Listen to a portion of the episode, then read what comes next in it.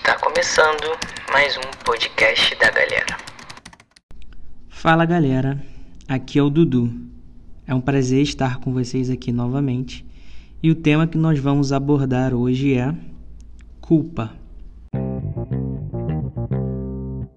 Então, galera, o que o, o dicionário ele vai nos dizer sobre a palavra culpa, né? A culpa nada mais é do que a responsabilidade ou a omissão de um ato, beleza? Então, eu gostaria de estar compartilhando com vocês é algo que aconteceu comigo há um tempo atrás para vocês entenderem é, o quão prejudicial a culpa pode ser para alguém, né? E como através dessa experiência vocês podem estar vencendo né, esse sentimento de culpa que às vezes acaba é, sendo gerado dentro de nós, beleza? Então, é, um tempo atrás, né, como eu falei aqui, eu cometi algo que não foi que não foi certo, né?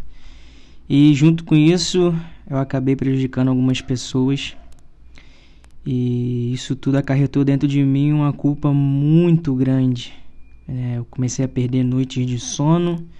Dentro, dentro disso, começou a gerar dentro de mim um sentimento de que eu não era digno, de que eu não deveria estar fazendo algumas coisas na igreja.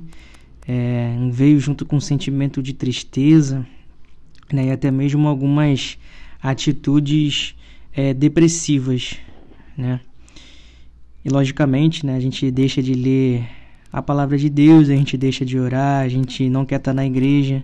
Então, tudo isso vem junto com esse sentimento de culpa. Né? A gente não pode achar que a culpa ela é um sentimento é, normal, que ele é um sentimento simples, né? Mesmo sabendo que é muito importante né? E muitas das vezes a gente se sentir culpado porque a culpa também gera um senso de responsabilidade. Né? Mas que a gente não venha deixar que a culpa venha sair desse senso de responsabilidade e afetar outras áreas da nossa vida. Né?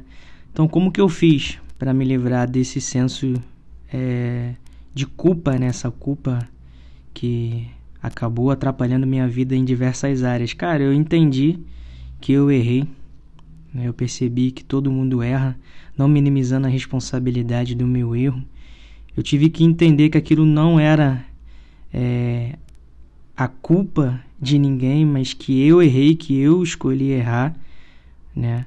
Decidi, perdi perdão a Deus verdadeiramente. É, busquei né, me aproximar de Deus e a gente faz isso né, lendo a palavra, orando.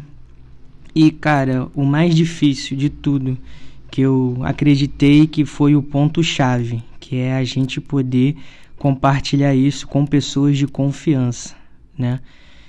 E, cara, quando eu pude compartilhar esse problema com alguém de confiança, quando eu pude é, encontrar alguém no qual eu pudesse sentar, desabafar e aquela pessoa poder ouvir, me aconselhar, orar comigo, é, o sentimento de culpa basicamente ele sumiu naquela hora.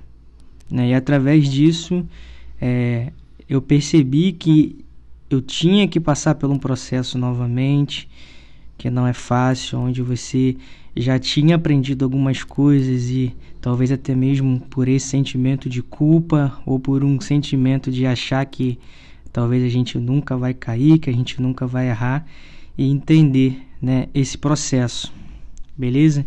Então é muito importante dentro disso você poder conversar com alguém e compartilhar os seus problemas.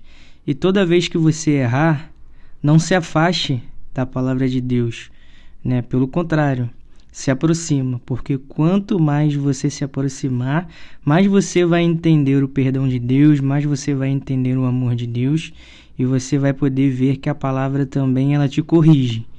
E Deus só corrige a quem ele ama. Então eu tive que entender esse momento de correção de Deus, eu tive que entender novamente esse processo, né, para que hoje eu pudesse estar de pé, para que hoje eu pudesse estar aqui falando é, sobre culpa no podcast, livre dela, né, e poder estar compartilhando com vocês, né, com quais ferramentas que podemos usar para poder vencer a culpa. Né, eu gostaria de compartilhar, né, com vocês um versículo que está lá em Romanos 8.1, né, que diz o seguinte, que não há condenação para aqueles que estão em Cristo Jesus. Né? Então, É, quero que você entenda que toda culpa, né, todo sentimento de culpa, Jesus ele levou no Calvário, né? Todo esse sentimento de culpa que te agride de alguma forma e gera outros problemas na sua vida, né? Não use esse versículo como uma bengala para você continuar errando, para você continuar fazendo aquilo que você realmente quer na sua vida, mas use esse versículo né, e declare sobre a sua vida como algo que possa fazer você vencer esse sentimento de culpa.